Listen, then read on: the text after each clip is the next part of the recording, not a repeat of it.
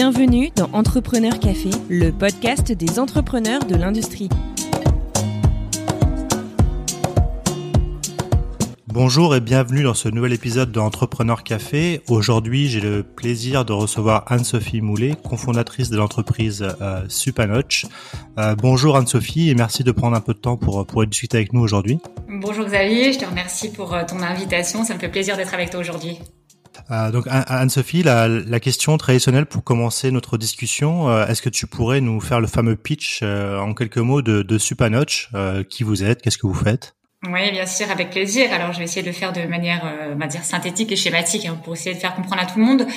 Euh, nous aujourd'hui, on est une entreprise de conseil où l'objectif, c'est vraiment d'apporter de la valeur à nos clients Aujourd'hui, on va se baser sur euh, trois piliers. Le premier, c'est vraiment le pilier euh, client, euh, c'est-à-dire tout le process qui permet d'identifier le client jusqu'à commencer à collaborer avec lui et l'accompagner dans le temps. Donc c'est ce que nous on va mettre dans le côté ingénierie d'affaires. L'objectif c'est de pouvoir aider nos clients, peu importe, on va dire dans le process où est-ce qu'ils ont besoin de support. On va être en mesure d'intervenir sur potentiellement un, un, audit qui va voir où est-ce qu'il y aura des failles, peut-être au niveau du processus, de la manière d'apprendre des sujets là. Mais en tout cas le renfort global sur euh, la gestion client et, euh, et l'accompagnement à ce niveau-là. Le deuxième point, ça va être au niveau des produits et services. Bien évidemment, pour satisfaire un client, il faut aussi que son produit soit au bon niveau. Donc là, c'est ce qu'on mettra plus dans l'ingénierie de projet. C'est euh, comment on aide nos clients à choisir les bons projets stratégiques qui vont permettre d'améliorer le produit ou d'améliorer l'entreprise et être en mesure de délivrer toujours un service au bon niveau donc là, euh, de la même manière euh, que ça coince au niveau des processus, procédures, euh, des manières de faire, de la gouvernance associée, on va pouvoir accompagner à ce niveau-là. Et le troisième pilier, c'est vraiment au niveau de l'humain, euh, que ce soit au niveau euh, finalement euh, du bien-être de nos clients ou du développement des produits, ben, c'est des humains qui vont permettre de réaliser tout ça. Donc là, on va intervenir au niveau bah, plus de la formation, du coaching ou du recrutement des talents pour nos clients qui vont leur permettre d'intégrer dans leur structure ben, des talents qui vont embrasser leur aventure et qui vont permettre de se développer en interne. De toute façon, on, viendra plus en détail là sur vos activités, mais Maintenant, ce qui m'intéresse à Anne-Sophie, c'est de parler un peu de toi. Euh, bah, qui es-tu D'où tu viens Quel est ton parcours Qu'est-ce qui t'a amené à créer euh, Supanoch Beaucoup de choses. On peut-être représente euh, la boucle va se boucler, tu vas voir. Donc, bah, donc moi, je suis Anne-Sophie Moulet. je suis originaire de la Savoie. Donc, tu vois, au final, aujourd'hui, Supanoch est implanté à Haute-Savoie. On n'est pas bien loin. Retour aux sources. Improbable. Tu vas voir que c'est un concours de circonstances, mais effectivement, ça contribue aussi au bien-être au quotidien.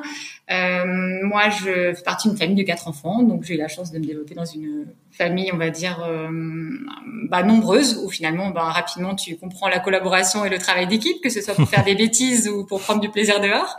Mais euh, ça a été les premiers démarrages. Je dirais une adolescence derrière très sportive. Moi, j'ai été sportive de haut niveau. Je pense que ça contribue beaucoup aujourd'hui à qui je suis, la manière. Tu faisais quel sport? De l'aviron à ce moment-là. J'ai fait énormément de sport, j'ai fait de la natation, j'ai fait de l'équitation, mais c'est vraiment dans l'aviron où j'ai vraiment eu ce, ce, statut de sportif de haut niveau.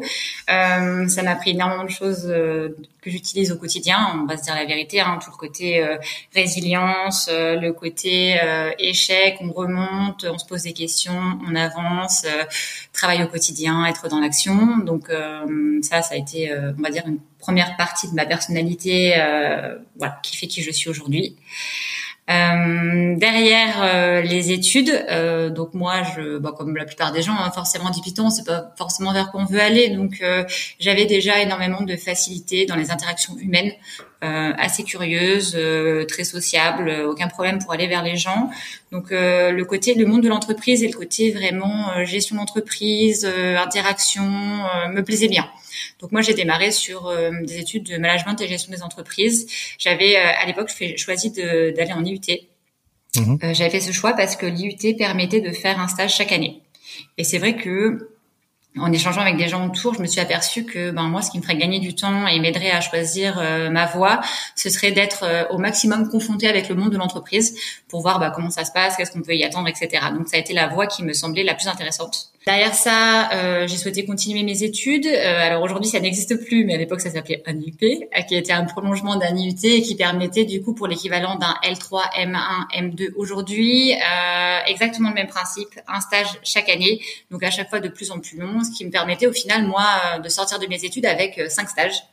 Et je trouvais que ça, ça pourrait clairement m'aider dans le choix, ben, finalement, de mon démarrage de carrière derrière, et également dans ben, convaincre une entreprise que j'avais déjà fait en sorte d'acquérir un maximum d'expérience. Est-ce que tu avais déjà une idée du secteur dans lequel tu voulais travailler ou c'est justement avec tes stages que tu t'es rendu compte que euh, secteur ou autre, c'était ça qui te branchait Eh ben exactement. Alors à l'époque, je savais pas exactement vers quel secteur d'activité j'avais envie d'aller. Euh, j'ai fait euh, de la compta, euh, j'ai fait de la finance.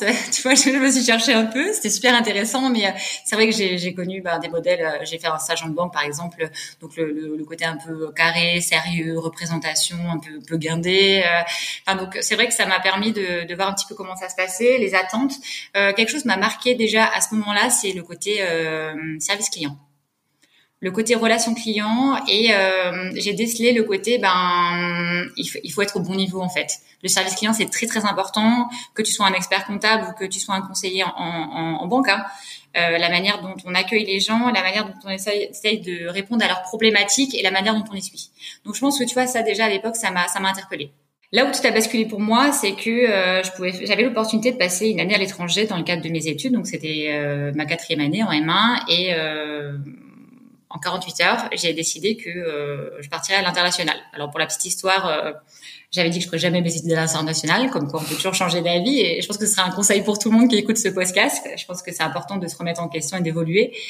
48 heures, j'ai décidé de partir et j'ai eu l'opportunité de partir au Canada, au Québec plus précisément, dans une université pour un an. Euh, donc j'ai fait une petite valise et je suis partie. Et je pense que ça, après le sport, ça a été le deuxième virage dans ma dans la construction de ma personnalité de ma carrière. T'avais pas envie d'aller à l'étranger, puis finalement t'as changé d'avis. Ça en 48 heures, c'est assez soudain.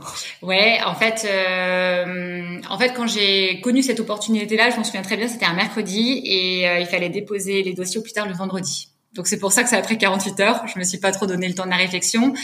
Euh, je pense que quand je m'étais dit en tête que ça servait à rien, c'était euh, la jeunesse, un manque d'expérience, un manque d'ouverture. Euh, je pense que mes stages euh, m'ont permis euh, d'appréhender énormément de choses. Ma curiosité aussi. Hein. De toute façon, à l'époque, on commençait à utiliser bien plus Internet, les outils qu'on a actuellement qui s'accélèrent encore plus donc euh, ouverture du monde. Et euh, et je me suis dit que euh, bah, finalement à ce moment-là j'avais envie de voir comment on pouvait aussi apprendre ailleurs. Mmh. et j'ai eu cette curiosité de me dire ben t'as une super belle opportunité le, ton parcours te permet de faire ça ton diplôme te permet de faire ça. Ce serait vraiment dommage de passer à côté. C'est comme ça que j'ai décidé d'y aller. Bien évidemment encore un regret euh, j'ai passé une année incroyable, sincèrement. Euh, j'ai passé une année où j'ai appris différemment. Donc, euh, au Canada, la majeure partie des professeurs sont en fait des professionnels qui travaillent à côté et qui se dégagent du temps pour venir donner des cours à l'université.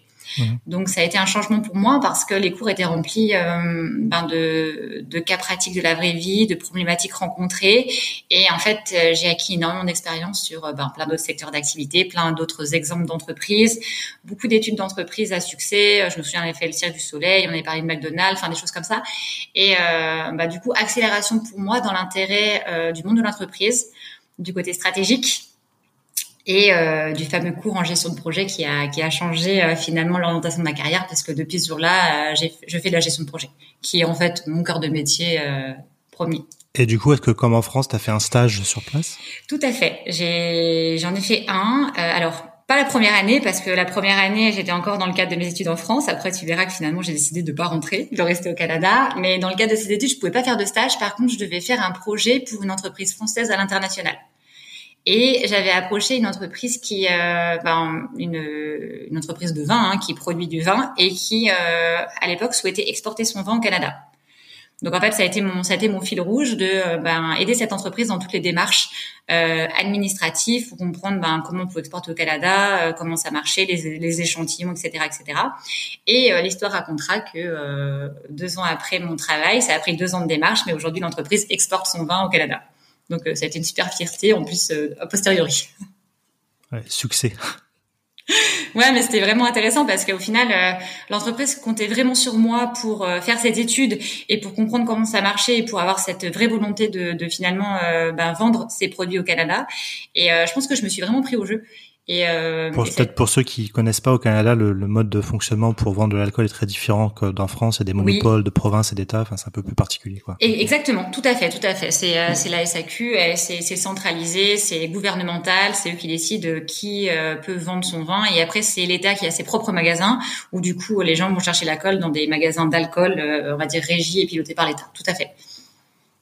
Et donc après avoir après avoir euh, essayé de vendre du vin, est-ce que tu as, as, fait d'autres stages avec des entreprises euh, canadiennes ou québécoises pour euh, Tout à fait. Euh, à la fin de cette expérience que j'ai trouvée incroyable, euh, un de mes profs m'a encouragé à postuler pour un MBA en gestion de projet qui était fait à Montréal. Euh, j'ai pas hésité, j'ai posé mon dossier, j'ai été acceptée, j'ai décidé du coup de finir mes études euh, au Canada. Donc d'enchaîner avec deux années supplémentaires et dans ces deux années-là, j'ai fait un stage chaque année. J'en ai fait un premier euh, à l'université Laval, euh, qui est l'université qui est euh, de la ville de Québec, dans le, la direction informatique.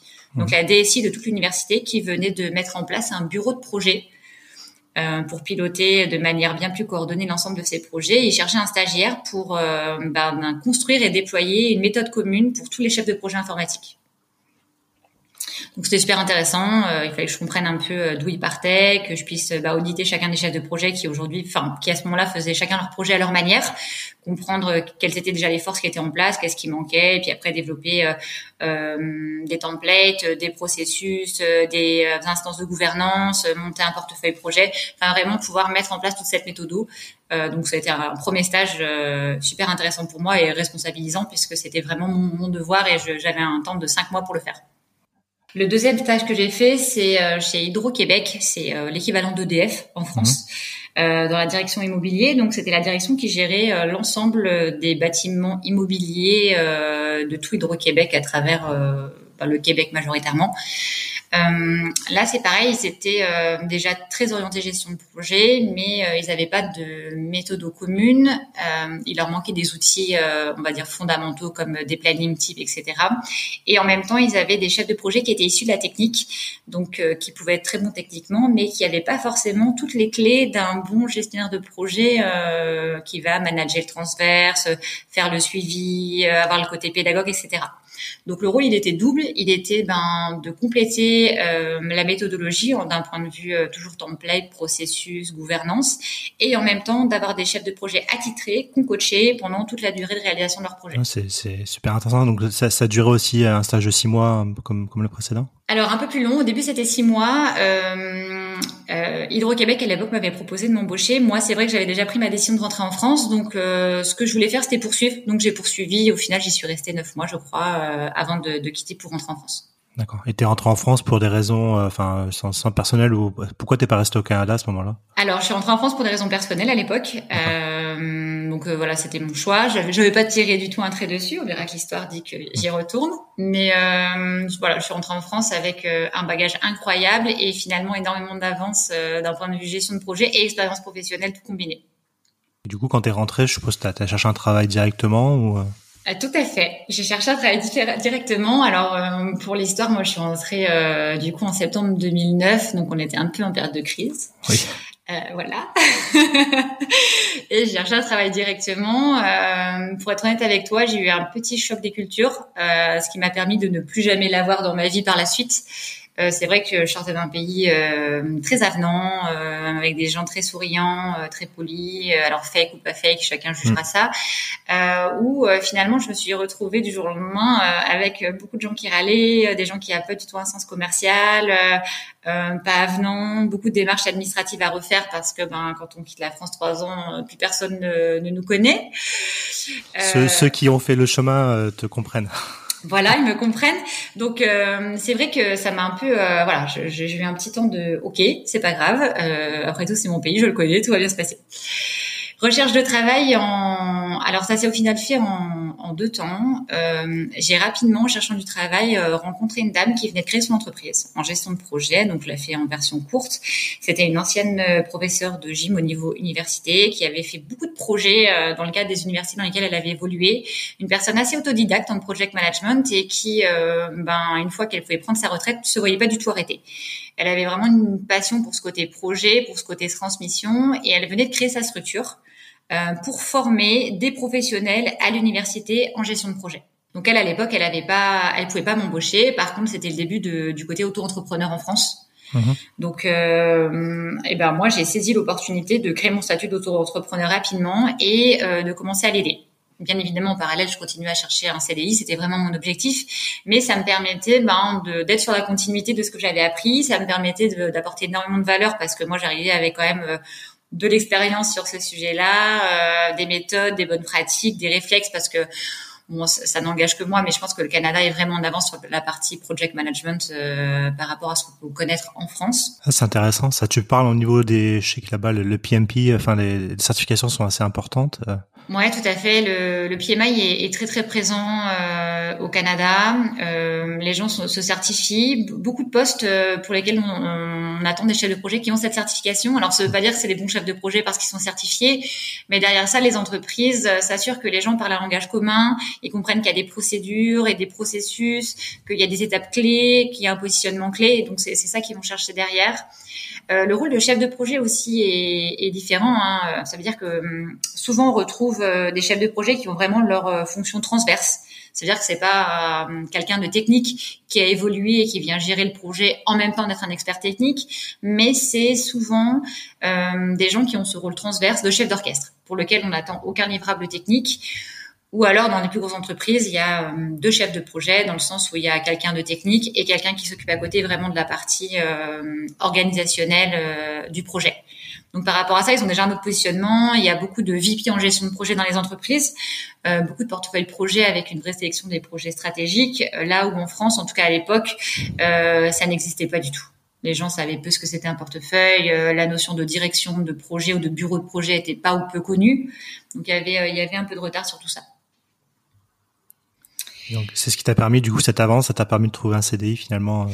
Ouais, rapidement après, donc euh, rapidement après, quelques mois après, effectivement, euh, j'ai été embauchée dans une entreprise. Donc c'était un groupement interentreprise qui travaillait pour des coopératives agricoles. Donc ça leur permettait de mutualiser tout ce qui était fonction support, donc euh, l'informatique, les ressources humaines, le contrôle de gestion et la partie projet.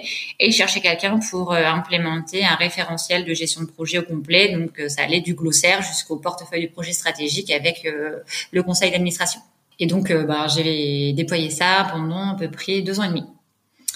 Au bout de deux ans et demi, euh, l'entreprise euh, était dans certaines difficultés, donc ils avaient décidé d'arrêter certaines fonctions support, dont la partie projet. En même temps, je venais de finir de tout mettre en place, donc c'est vrai que ben ils avaient passé un step et ils avaient pas forcément besoin de support par rapport à ça. Mais en parallèle, j'avais toujours continué mon côté auto-entrepreneur euh, avec l'entreprise en question, pour laquelle j'avais formé au fur et à mesure du temps, euh, commencé à développer la partie conseil en gestion de projet auprès des PME. Là, c'était vraiment dans la région lyonnaise. Et euh, pendant six mois, j'ai continué avec l'entreprise pour l'aider à finir un très gros projet euh, sur ce sujet-là. À partir de là, j'avais à peu près trois ans d'expérience et j'avais le côté industriel qui revenait fort. Euh, mhm. J'ai une appétence produit, euh, moi personnellement, pour les gens qui me connaissent, euh, ils savent que par exemple j'adore les voitures, j'aime conduire. le côté produit revenait un petit peu et je me suis posé la question si c'était pas le bon moment de, ben, toujours avec mes compétences en gestion de projet, d'essayer de me rapprocher du monde de l'industrie pour ben, pouvoir comprendre comment ça marche de l'intérieur, comment on réfléchit au produit, comment c'est conçu, on va dire plus en détail. Et c'est là où j'ai démarré dans une entreprise de conseil qui est spécialisée en gestion de projet à destination des industriels. Tout type d'industriel ou euh, il y a une spécification? Non, tout type d'industrie. Auto, aéro, euh, défense, énergie, vraiment tout type d'industrie. Tout type d'industrie et c'était une, entreprise, c'est toujours euh, internationale, donc euh, qui en plus ben, a de belles références aussi un peu partout dans le monde. Euh, là, j'ai eu des belles expériences. Hein. J'ai travaillé dans l'énergie, euh, énormément dans l'automobile, euh, et c'est là où finalement je me suis développée de consultante en gestion de projet à euh, team lead, donc manager d'équipe opérationnelle. Donc ça veut dire bah, chez un client, on a toujours une mission opérationnelle et on vient encadrer d'autres consultants et on fait le lien avec le client sur euh, la qualité des livrables euh, et les problématiques à résoudre, etc. au quotidien. C'était des missions en France ou tu te baladais déjà un peu partout euh? Non, en France. Euh, L'avantage des entreprises de conseil, c'est enfin, en tout cas celle-ci, c'est que euh, il y avait pas de, l'idée c'était pas de me promener partout. Par contre, moi, euh, de par mon envie d'avoir des gros projets, j'ai déménagé par intérêt. Donc moi, j'ai commencé à Grenoble. Euh, chez EDF à l'époque. Rapidement, je suis montée sur Paris parce que ben ça c'était en fin 2013 et c'est vrai que Paris était de nouveau hyper dynamique avec euh, ben, ses secteurs d'activité variés. Et là, j'ai démarré dans l'automobile. Mmh. Euh, à ce moment-là, chez Renault, où j'ai démarré comme consultante sur une mission bah, c'était un nouveau contrat pour euh, pour mon entreprise, donc il y avait personne dessus, donc il y avait euh, bah, une vraie proximité client à gérer, une compréhension du besoin. Il fallait commencer à comprendre comment ça fonctionnait, à délivrer. Rapidement, l'équipe a grossi, donc euh, je l'ai encadré. C'est là où j'ai fait mes débuts d'encadrement et assez naturellement, bon, j'étais plutôt à l'aise et j'ai vraiment aimé le côté ben, les gens, les suivre, les développer, les responsabiliser. Et derrière ça, il y a eu l'opportunité de gagner un gros contrat en étant un, partenaire privilégié de Renault sur toutes les, tous les sujets planification. Et euh, avec mon entreprise, du coup, on l'a gagné. Et c'est là où j'ai évolué sur une fonction euh, vraiment managériale de business manager, où là, j'avais euh, une responsabilité financière, une responsabilité de marge, on appelle ça un PNL, et mmh. aussi... Euh, bah, le, le job de continuer à développer l'entreprise en allant chercher des nouveaux projets stratégiques euh, pour nos consultants. Et donc, tu as fait ça pendant combien de temps? Eh bien, j'ai fait ça pendant pendant quatre ans et demi, quasiment cinq ans à Paris. Et à ce moment-là, après avoir, euh, ben, c'est vrai, développé, hein, je me souviens avec ma chef, on a démarré. J'étais la 35e chez Renault et quand je, je suis partie, en tout cas, j'ai eu l'opportunité de rebondir à l'international. On était à plus de 150, donc on a fait une super belle croissance. Euh, on travaillait dans toutes les directions euh, techniques de Renault, donc euh, un, un beau partenariat où il y a eu beaucoup de confiance et beaucoup de travail accompli. Arrivé début 2018, euh, mon entreprise euh, souhaitait ouvrir une agence à Toronto. Donc il y avait déjà une agence à Montréal qui existait depuis euh, depuis quelques années. Montréal marchant bien, ils avaient décidé de se lancer à Toronto. Et c'est vrai que ben moi j'avais terminé plus qu'un cycle euh, à Paris euh, et le manager canadien à l'époque s'est rapproché de moi. Il savait que j'avais euh, passé quelques années au Canada et on m'a proposé bah, de quitter Paris pour rejoindre Toronto et démarrer from scratch. Et j'ai saisi cette opportunité et trois mois après j'étais dans l'avion avec mes deux valises et, j'étais partie pour une nouvelle aventure. Et donc, c'est-à-dire que tu étais là, là pour ouvrir le bureau de ton entreprise à Toronto. Il y avait rien qui s'était fait avant. Il n'y a pas de clients. Il n'y a pas de.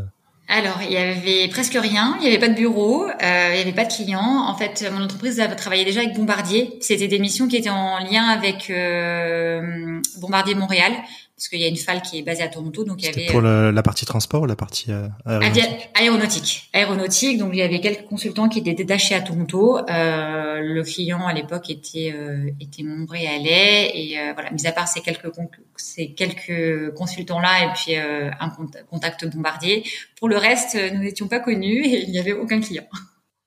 Donc, euh, bah, l'avantage, c'est, je suppose que tu connaissais déjà un peu le pays quand t'es arrivé, donc au niveau culturel. Euh... Alors effectivement, je connaissais le pays. Alors je connaissais bien plus le Québec. Euh, l'histoire euh, dit, pour ceux qui connaissent, que d'un point de vue business, le Québec et l'Ontario n'ont rien à voir. C'est vrai. la mentalité est aussi un peu différente. C'est vrai. Euh, Toronto, ils sont nommés le petit New York. C'est pas pour rien. Il y a une mentalité très très business. En plus d'être, euh, alors tu le connais très bien parce que c'est là où on s'est rencontrés, mais le, la ville la, plus cosmopolite, hein, il y a énormément de culture. Donc euh, finalement, j'ai quand même rencontré des challenges que je n'avais pas forcément identifiés. Et de toute manière, je pense que de toute façon, chaque fois qu'on arrive dans un endroit, on imagine toujours qu'il y, y, a des repères et des choses qu'on va comprendre et maîtriser. Mais euh, de partout, il y a toujours des surprises. Hein. Même quand on est euh, dans sa région natale, il y a toujours des surprises beau challenge pour moi. Euh, à ce moment-là, je pense que j'avais vraiment envie d'essayer de construire quelque chose euh, en partant de zéro. J'avais appris énormément de choses euh, en étant en France. Là, l'opportunité, c'est de revenir au Canada, un pays que j'apprécie profondément et, euh, et euh, qui m'a appris énormément de choses. Et puis, ben, d'essayer de, faire ce que je savais faire avec le challenge supplémentaire de la langue et du fait que, ben, contrairement à la France, mon entreprise n'était absolument pas connue au Canada, je dirais, et encore plus en Ontario. Justement, quand tu es arrivé, est-ce que tu avais un plan précis en tête en te disant euh, je, je, je, je, veux gagner un premier client dans les trois mois, je veux embaucher des consultants dans les six mois? Enfin, est-ce que tu avais préparé ton arrivée comme ça ou tu t'étais dit je vais arriver sur place et puis je vais faire en fonction? Comment tu t'étais euh Non, business plan. Business plan. Il y avait une vraie stratégie d'entreprise. Alors là, je l'ai pas fait toute seule. Hein. C'est mm. euh, quelque chose qui a été discuté avec euh, avec le CEO de l'entreprise, avec le country manager qui était basé à Montréal. il y avait un plan d'attaque hein, qui est tout à fait cohérent, qui est déjà bah, quels sont les comptes qu'on connaît déjà, qu'on travaille potentiellement ailleurs qu'au Canada, mais qu'on peut adresser aussi parce que bah, c'est une entreprise qu'on supporte dans d'autres localisations et qu'on pourrait aussi supporter en local. Donc un vrai plan par rapport aux industries connues, euh, un plan d'action par rapport aussi aux projets. Hein. Je pense que ce qui est intéressant et ce qu'il faut comprendre quand on arrive dans une nouvelle localisation, c'est euh, quels sont les enjeux de la ville, euh, quels sont les grands projets, quelles entreprises travaillent dessus, bah, qui permettent de savoir où potentiellement il y a besoin de support. Donc euh, tout ça, ça a été construit bien évidemment un petit peu en amont de mon arrivée et puis rapidement à mon arrivée pour pour affiner le plan et puis et puis se lancer. Et donc, euh, comment ça s'est passé? Est-ce que tu as, as, réussi, entre guillemets, à ouvrir le bureau, à trouver des clients euh? Quels ont été les, les gros challenges que tu as dû rencontrer du coup? Ouais, alors pour moi, il y avait déjà un challenge de la langue. Hein. Pour être honnête, euh, mon niveau d'anglais était euh, loin d'être parfait. Je pense que c'est ce qui aussi m'a décidé à partir en me disant qu'en me confrontant à ce sujet-là, euh, bah, il serait réglé entre guillemets. En tout cas, ce serait un, ça me permettrait de travailler à, à, peu près de partout. Donc il y a déjà eu un vrai challenge de la langue pour moi. Euh, il y a eu un challenge dans les codes, euh, comment les gens fonctionnent et comment ils aiment qu'on les adresse en termes de business. Euh, voilà, les appeler, c'était pas forcément la bonne solution. être très flexible et très créatif sur la manière de les voir, ça l'a été aussi. Euh, comment marche le networking? Euh, Est-ce qu'il faut faire beaucoup d'events et être très présent ou est-ce qu'au contraire les gens réseau, font pas forcément de réseau? Donc ça a été aussi d'apprendre les codes de la ville et du pays et je dirais même apprendre les codes interculturels. Mmh. Parce qu'au final, moi, je m'étais jamais confrontée à travailler avec euh, des interlocuteurs euh, indiens ou des interlocuteurs euh, chinois. Et en fait, chacun a ses propres codes dans le business. Et, il a fallu aussi apprendre tout ça en même temps pour les approcher de la bonne manière et, et leur donner envie de rentrer dans la discussion. Du coup, tu as dû un peu essuyer les plâtres au début pour apprendre comme ça. Enfin, c'était concrètement. Ouais, concrètement, c'est ça, c'est essuyer les plâtres. Hein. Alors, c'est essayer, hein. c'est essayer, réessayer, euh, essayer de discuter avec des gens qui font du business, avec des gens que nous, on aimerait faire du business pour comprendre comment ils fonctionnent, s'il y a des approches qui ont mieux marché d'eux que d'autres. Donc, euh, moi, j'ai essayé d'aller chercher énormément de conseils euh, auprès de la communauté française parce que il y, a, y, a y a énormément de Français à Toronto qui sont euh, qui sont expatriés depuis des années ou, euh, ou, qui vivent depuis longtemps ou qui sont dans des grandes entreprises. Donc j'ai essayé d'aller chercher ben, un réseau francophone qui pouvait m'aider à appréhender Toronto et ses codes. Et après ça a été de tester tester, donc euh, appeler, euh, rappeler, euh, faire des mails, se déplacer. le meilleur moyen après, ça a été de, de tester et d'essayer de, d'avoir une, cap une capacité de, d'apprentissage la plus rapide possible. Et du coup, ça, ton expérience là-bas a duré combien de temps Alors moi, j'y suis restée, j'y suis restée un peu plus de 18 mois. Alors, elle aurait, pu être plus longue. Hein. Après, pour des raisons, j'avais décidé de, de, quitter.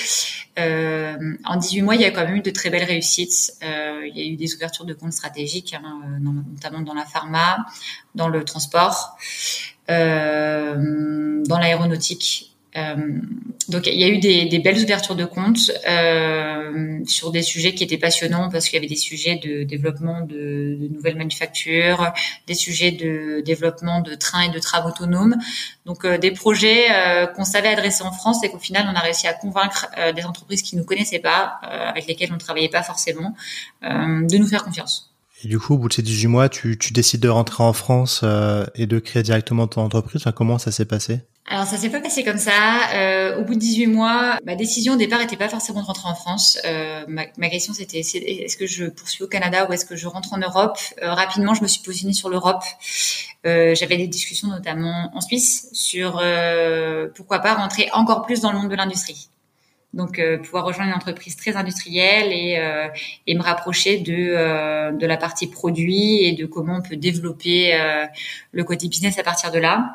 Donc mon idée elle a été de rentrer à ce moment-là et en rentrant en Europe, c'est là où j'ai eu la discussion avec du coup Jean-Mathieu Schoun qui est mon associé aujourd'hui, qui lui a eu l'idée de lancer Supanoche. Donc Supanoche, c'est pas mon idée au départ. Euh, Jean-Mathieu, je, moi je l'ai rencontré euh, dans le milieu professionnel. Donc euh, on a été pendant un an dans la même entreprise. Euh, quand moi j'étais basée à Toronto, lui il était basé à New York. Et c'est vrai que pendant toute l'année, on a eu euh, l'occasion de collaborer ensemble sur différents sujets, des sujets business, achat, recrutement de, de, consultants, transfert de consultants entre pays. Donc voilà, on s'était plutôt bien entendu professionnellement. On avait euh, des méthodes de travail communes. Et euh, Jean-Mathieu, en, en, quittant, donc lui c'était à l'automne 2019, début de l'automne, euh, bah, du coup m'avait dit qu'il allait quitter l'entreprise et qu'il allait créer sa propre structure. Donc lui aussi avait déjà, enfin il avait décidé déjà de la faire en France. Euh. Exactement. Lui, il avait déjà décidé de, de quitter, de rentrer en France et de la lancer. Ça, c'était, euh, ça, c'est, son parcours et c'est, lui qui a lancé l'entreprise. Moi, quand je suis rentrée euh, fin 2019, euh, c'est là où on a l'occasion de se recroiser en France et euh, où il m'a reparlé un peu plus en détail de son projet et qui m'a proposé de le rejoindre euh, dans l'entreprise. voilà. C'est comme ça que ça s'est fait en fait. D'accord. Est-ce que vous avez décidé tous les deux de l'endroit où, enfin, l'endroit où était implantée l'entreprise, ça s'est fait naturellement ou euh? Non, du tout. Il avait déjà choisi. Il avait déjà choisi. C'est là où je te dis que c'est vraiment un alignement de planète. Concours du hasard. Concours du hasard, en fait, effectivement, euh, lui a, choisi euh, Annecy pour différentes raisons. Une raison familiale de, de base. sa sœur est, est, est, basée dans la région. Ses parents viennent s'y installer. Euh, et il voulait garder une empreinte internationale dès le départ. Donc c'est vrai qu'en étant tout proche de Genève, ça permettait de garder un aéroport international de proximité. Et euh, du coup, moi, quand je l'ai rencontré euh, fin d'année 2019, euh, il était déjà sur Annecy. Donc c'est vrai que c'est un alignement de planète parce que moi, du coup, je revenais dans ma dans ma région d'origine. Et du coup, comment s'est passé le début Enfin, trouver des locaux, chercher des clients. Comment vous avez fait? Alors, trouver des locaux. lui, s'en était occupé il s'en occupait dans le timing où, euh, on, s'est vu. Lui, de toute façon, il avait déjà l'ambition de prendre des locaux et d'être basé, d'avoir des locaux pour, euh, pouvoir euh, ben, démarrer et se développer. Et moi, je suis arrivée tout début janvier 2020 du coup, et là, on a concrètement commencé. Alors lui, il avait déjà commencé à approcher des clients, bien évidemment, sur fin 2019, mais c'est là on a commencé la collaboration et, et avancer ensemble. Et du coup, les clients, est-ce que c'était des gens que vous connaissiez dans votre dans vos réseaux professionnels via vos différentes expériences, ou vous êtes directement cherché des clients qui étaient inconnus au bataillon? Eh bien les deux. Donc euh, bien évidemment, on a commencé par euh, ce que j'appellerais le réseau chaud. Donc c'est euh, comment chacun avec son réseau ben, peut faire connaître l'entreprise et aller chercher potentiellement des premières collaborations. je pense que c'est indispensable dans le milieu professionnel, peu importe l'entreprise qu'on décide de lancer. je pense que c'est une des clés de réussite pour se mettre en action et en mouvement rapidement. Et en parallèle, l'ambition c'était de d'approcher aussi des clients qui ne connaissaient pas, et là on va dire bien plus locaux, parce que l'ambition c'était aussi de se développer en local, donc c'est ben, comment on fait une analyse euh, des entreprises du coin, euh, taille, type, euh, chiffre d'affaires, etc., pour adresser des personnes qui peuvent avoir besoin d'aide sur les sujets qu'on adressait. Donc on a fait les deux en parallèle. Est-ce que ça a pris assez rapidement? Alors oui, ça a pris assez rapidement. donc je remets le contexte. Hein. on est rendu quand je démarre en janvier 2020.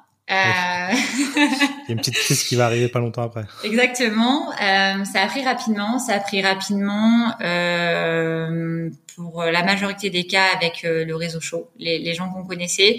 Et euh, ça, c'est vrai que euh, bien plus facile pour des gens qui qui, bah, qui nous connaissaient ou qui me connaissaient dans une vie antérieure de, de faire confiance et du coup d'accorder du temps pour comprendre la démarche et le support approprié et bien évidemment s'il y a un besoin de transformer et ça, c'est crucial de, euh, de, de, commencer par travailler ça. Il y a eu des premières touches très intéressantes avec des gens qu'on connaissait pas, euh, qu'on a commencé à travailler. Et euh, bien évidemment, est arrivé mars 2020. Et quand on s'est retrouvé confiné du jour au lendemain, bah, sincèrement, je pense qu'on a perdu 95% de, du pipe hein, qui a été lancé. Hein. On a fait comme tout le monde. après, ben, bien évidemment, la période 2020 elle a été extrêmement challenging. Alors je sais pas si c'est ce que tu attends, hein, mais euh, elle a été challenging. Mais euh, en tout cas, si on se, place du point de vue entreprise, entreprise Supanoch, elle a été extrêmement bénéfique pour nous et elle nous a permis de gagner du temps. C'est-à-dire? Je m'explique, ouais. Euh, je pense qu'en général, les entreprises euh, réfléchissent beaucoup à juste le modèle au fur et à mesure du temps. Hmm. Et je pense que les premières années, euh, on s'ajuste. Il n'y a pas le choix parce qu'on découvre, on rencontre des gens, on discute, on affine, etc. Là, nous, ça nous a obligés, euh, entre, on va dire, mars 2020 et mai 2020, à réfléchir et à se repositionner extrêmement rapidement et, à se remettre en question euh, bah, au travers de ce qu'on est en train de vivre, euh, qu'est-ce qui se passerait après, de quoi les gens auraient besoin comme support après, etc. Et en fait, on a enclenché euh, cette réflexion bien plus vite euh, que si ben il y en avait pas eu et qu'on aurait évolué au travers du temps. La chose qui nous a beaucoup aidé aussi, c'est que on a gardé le lien avec euh, ben, nos clients, nos futurs clients, les gens avec qui on avait déjà échangé euh, pendant toute cette période. Euh, déjà pour prendre de leurs nouvelles parce que on savait que c'était compliqué pour nous et on savait que c'était compliqué pour tout le monde, mais aussi pour comprendre euh, ben, comment ils sentaient, comment ça se passait, euh, voici en était d'un point de vue business, qu'est-ce qui pêchait et bah forcément il y a eu des premiers sujets, forcément formation coaching qui ont émergé très rapidement. Et du coup cette proximité nous a aidé à bien comprendre quels étaient ben, les enjeux et où est-ce que les gens avaient besoin d'aide court terme et où est-ce qu'ils auraient besoin d'aide euh, sortie de crise? Justement, parlant de clients, est-ce que tu peux nous en dire un peu plus sur leur secteur d'activité, euh, sans donner des noms, mais... Euh?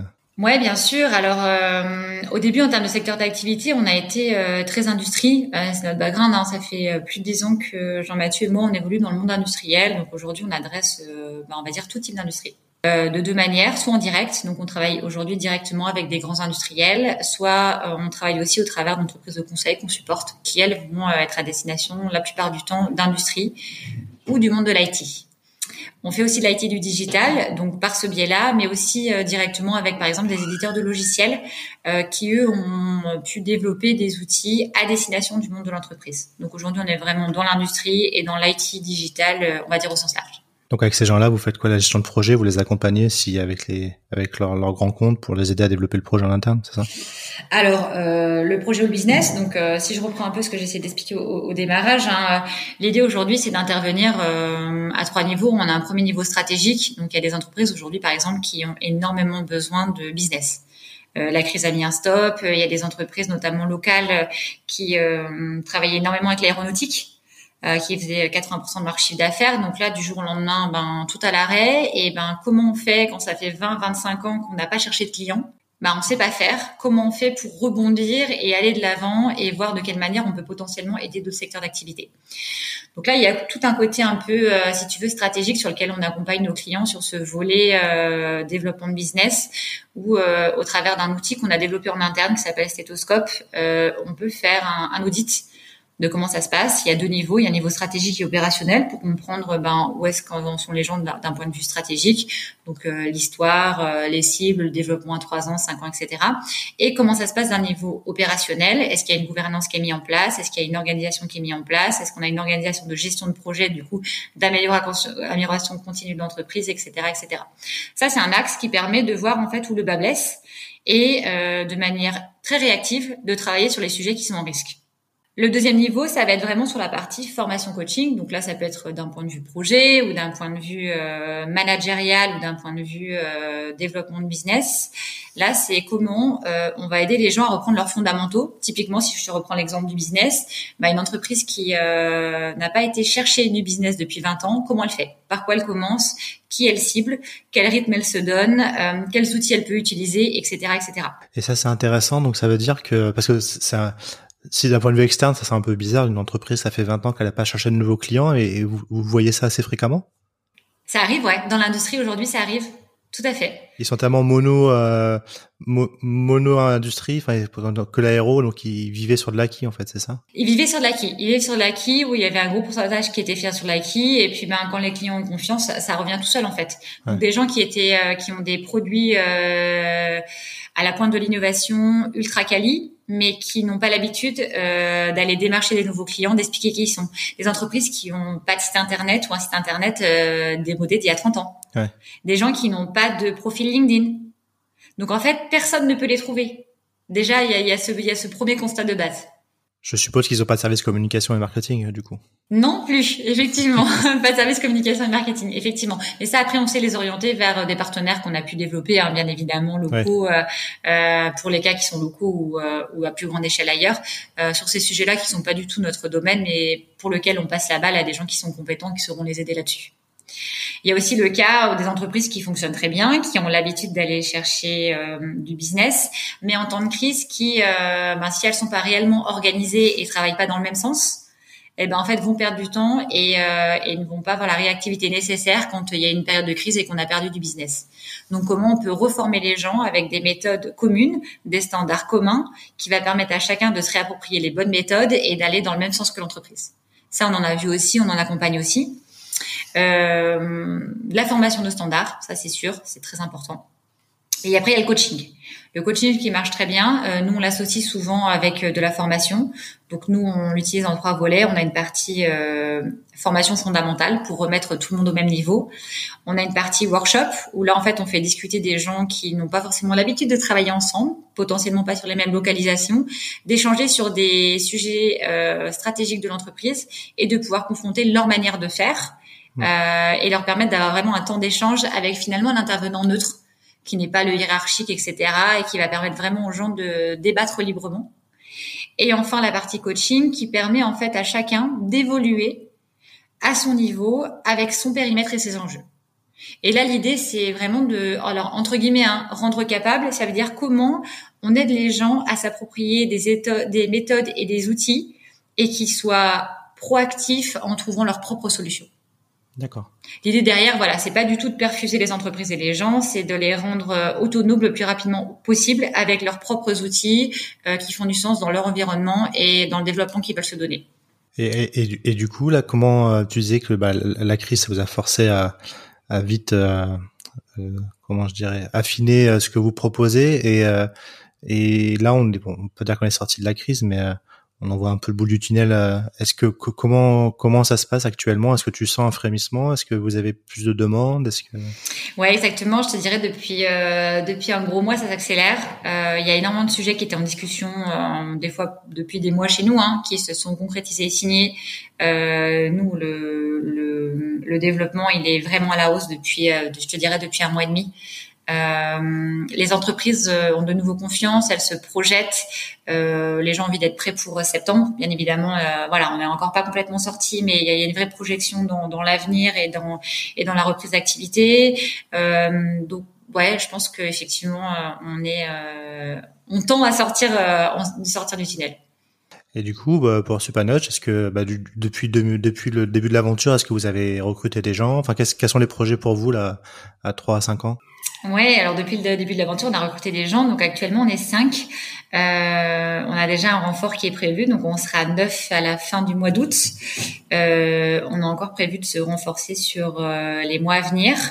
Euh, la croissance se, se, passe très bien. Hein. Euh, aujourd'hui, on, on, a la confiance de nos clients. Depuis le début, euh, tous les clients avec lesquels on a commencé à travailler, on travaille toujours avec.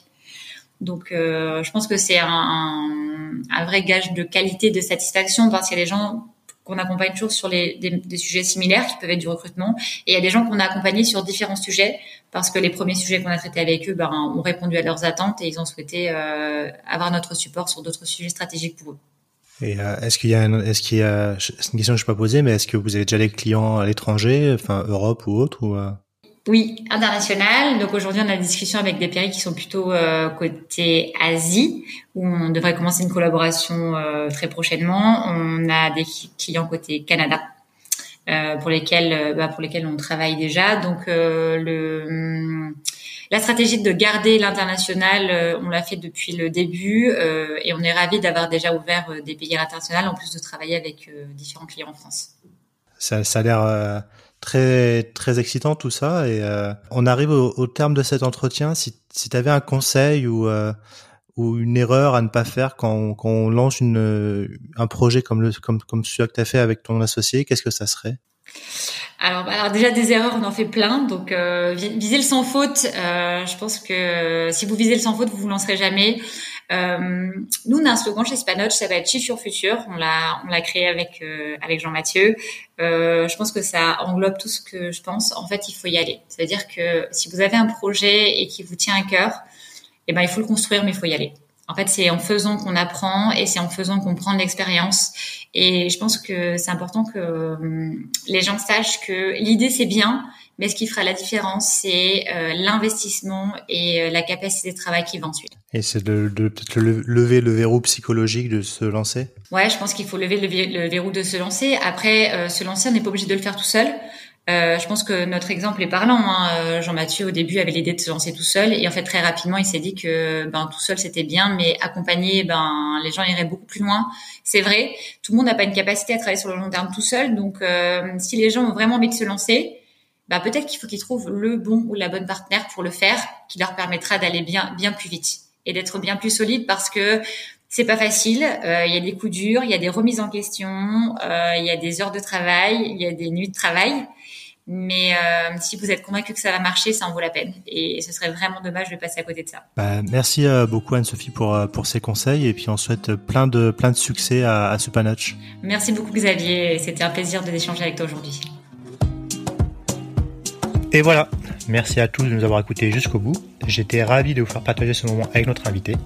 N'hésitez pas à nous soutenir et laisser vos commentaires sur nos réseaux sociaux LinkedIn, Twitter et Instagram, ou bien encore nous laisser 5 étoiles et un avis sur Apple Podcast. À jeudi!